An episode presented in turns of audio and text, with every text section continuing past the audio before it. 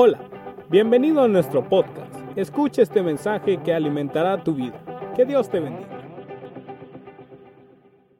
Vamos a leer Primera de Corintios capítulo 5 versículo 7.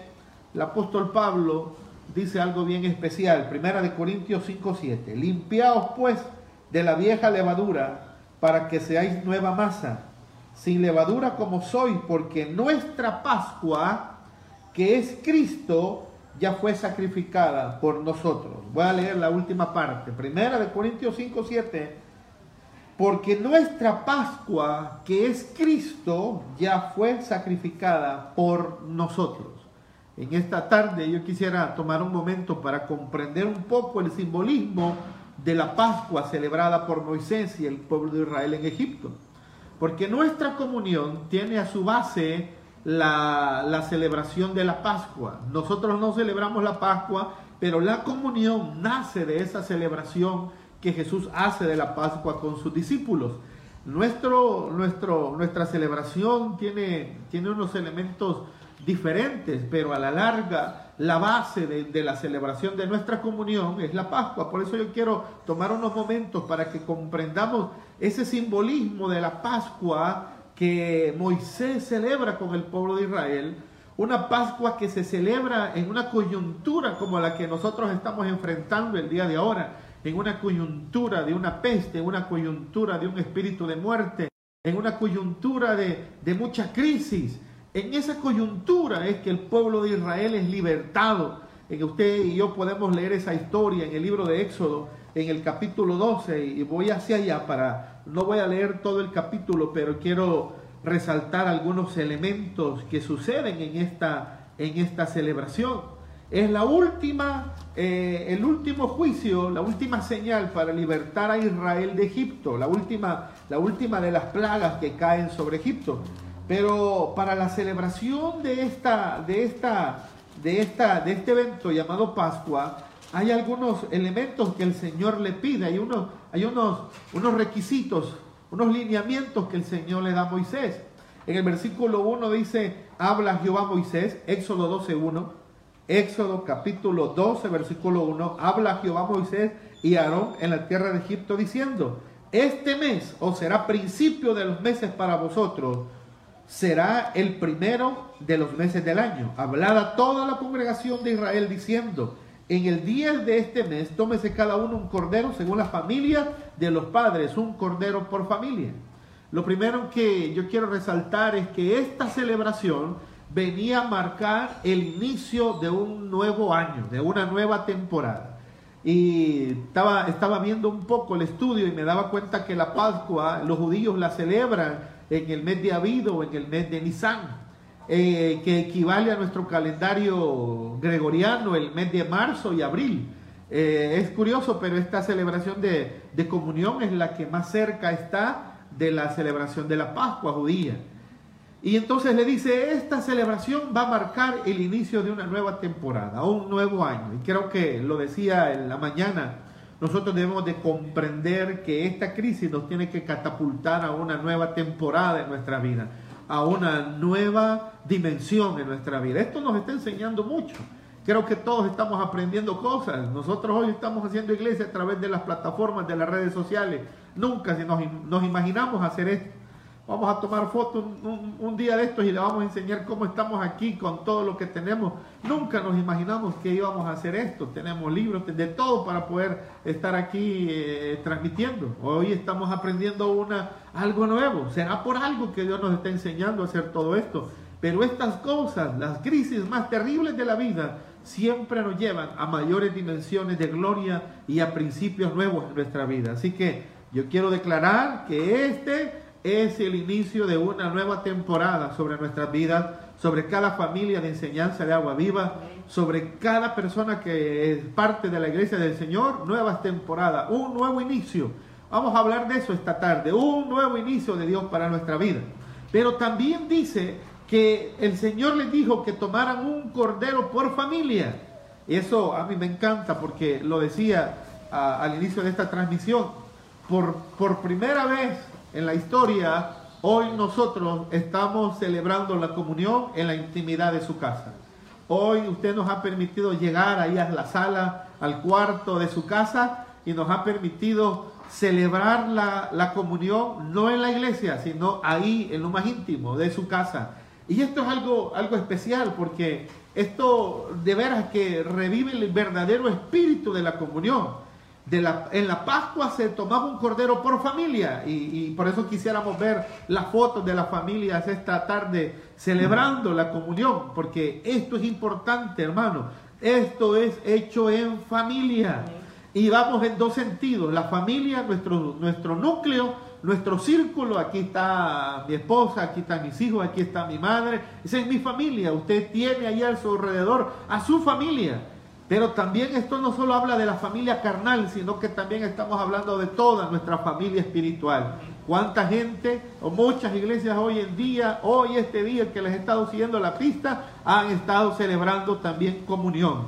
Y eso nos, nos, nos hace a nosotros ser parte de una familia grande, familia enseñanza de agua viva, pero más allá de eso, el cuerpo de Cristo. Así que la última plaga era la muerte de los primogénitos. En la casa de las familias judías tenían que tomar un cordero para que fuera sacrificado en lugar del primogénito de la familia.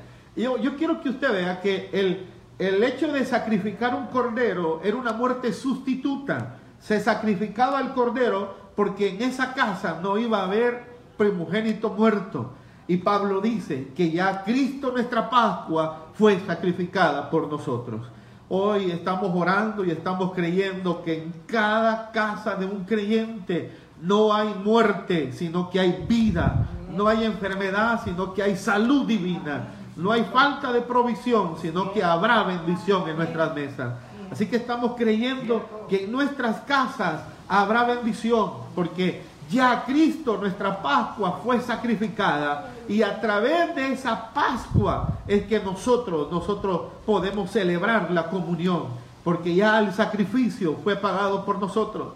Eh, eh, estaba también viendo una enseñanza esta mañana que habla del intercambio divino. Ya Cristo intercambió, Él llevó nuestras enfermedades para darnos salud.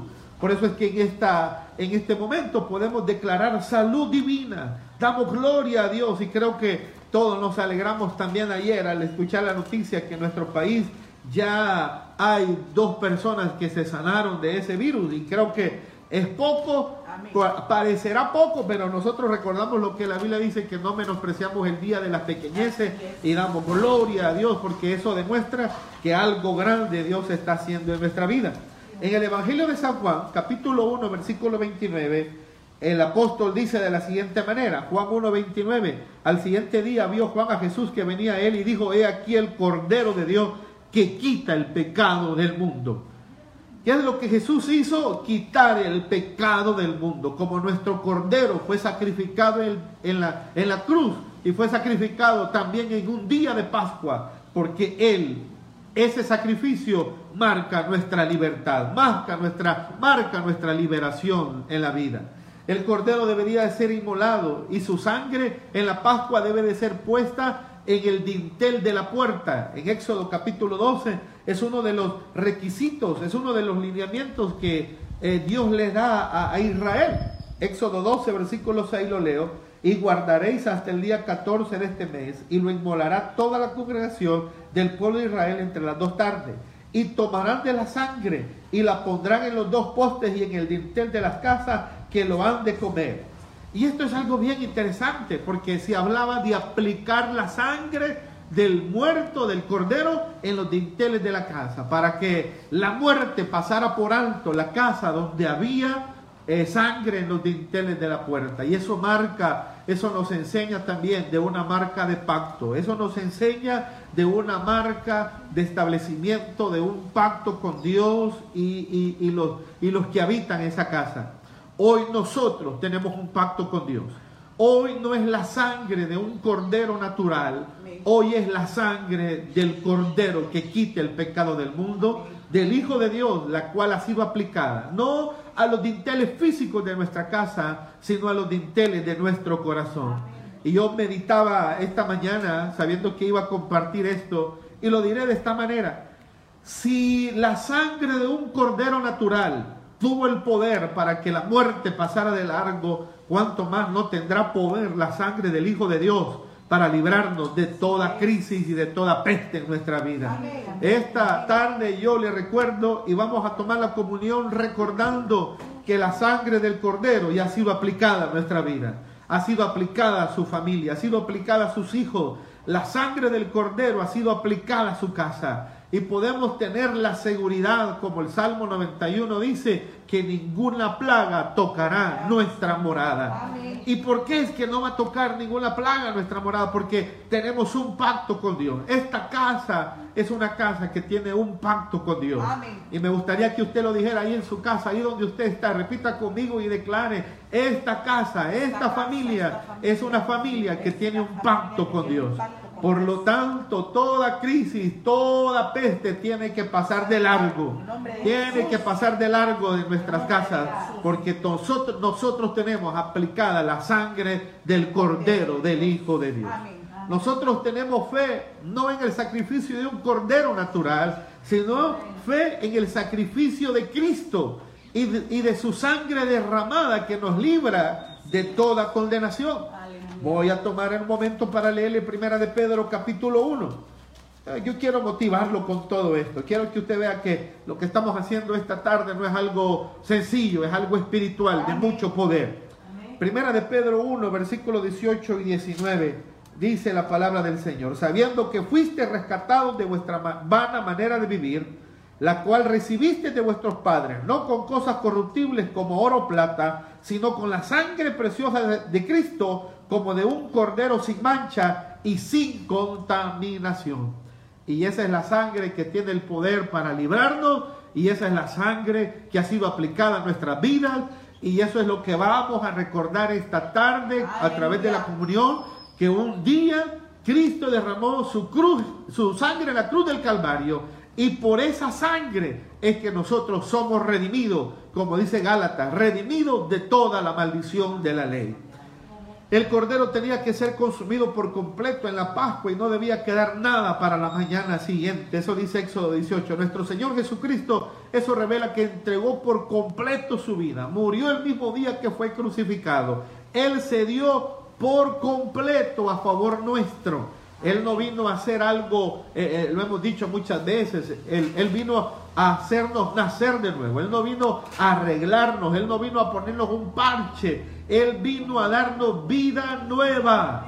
Y yo quiero que usted y yo comprendamos que a través de esa sangre preciosa, la sangre se vuelve un cerco de protección a nuestra vida, donde todo lo que el enemigo quiera traer en contra nuestra tendrá que pasar de largo porque somos cubiertos con la sangre del Cordero. Y yo quiero declarar que usted, su familia, sus hijos, aplique la sangre del Cordero, declare que somos redimidos de toda maldición de la ley, que ninguna plaga tocará nuestra vida ni nuestra morada. La Pascua tenía que ser celebrada también, dice Éxodo 12:11, listos para salir de Egipto, vestidos con sus sandalias puestas y su cinturón apretado y, el, el el, báculo en la mano. Eso, eso implica que esa crisis los iba a catapultar a la libertad. Y nosotros no debemos de olvidar, ya lo vamos a leer en 1 Corintios 11, que el Señor nos enseña que debemos de celebrar esta comunión, recordando el sacrificio de Cristo, haciendo una vista atrás y recordando que hace más de dos mil años se derramó esa sangre preciosa para que nosotros ahora podamos vivir libres de toda eh, maldición. Pero también Corintios nos habla, Pablo nos habla en Corintios que debemos de ver hacia adelante y anhelar que un día Cristo viene por su iglesia. Y creo que la coyuntura en la que nos estamos viviendo hoy en día, muchos nos hemos puesto a pensar todo esto. Alguien me escribía ayer y me decía, hermano Roberto, ¿será que nos quedamos? Me decía, porque todo esto parece que como que si ya fuera el apocalipsis. Pero esto solo es el inicio. Y esto, pero esto revela y nos marca que verdaderamente el Señor un día viene por su iglesia. Así que la Pascua es celebrada en familia. Hoy estamos en familia. Hoy no hay nadie más ahí en su casa que su familia. El círculo íntimo. Hoy estamos a la distancia todos como, como iglesia, pero espiritualmente unidos como familia a través de las redes sociales.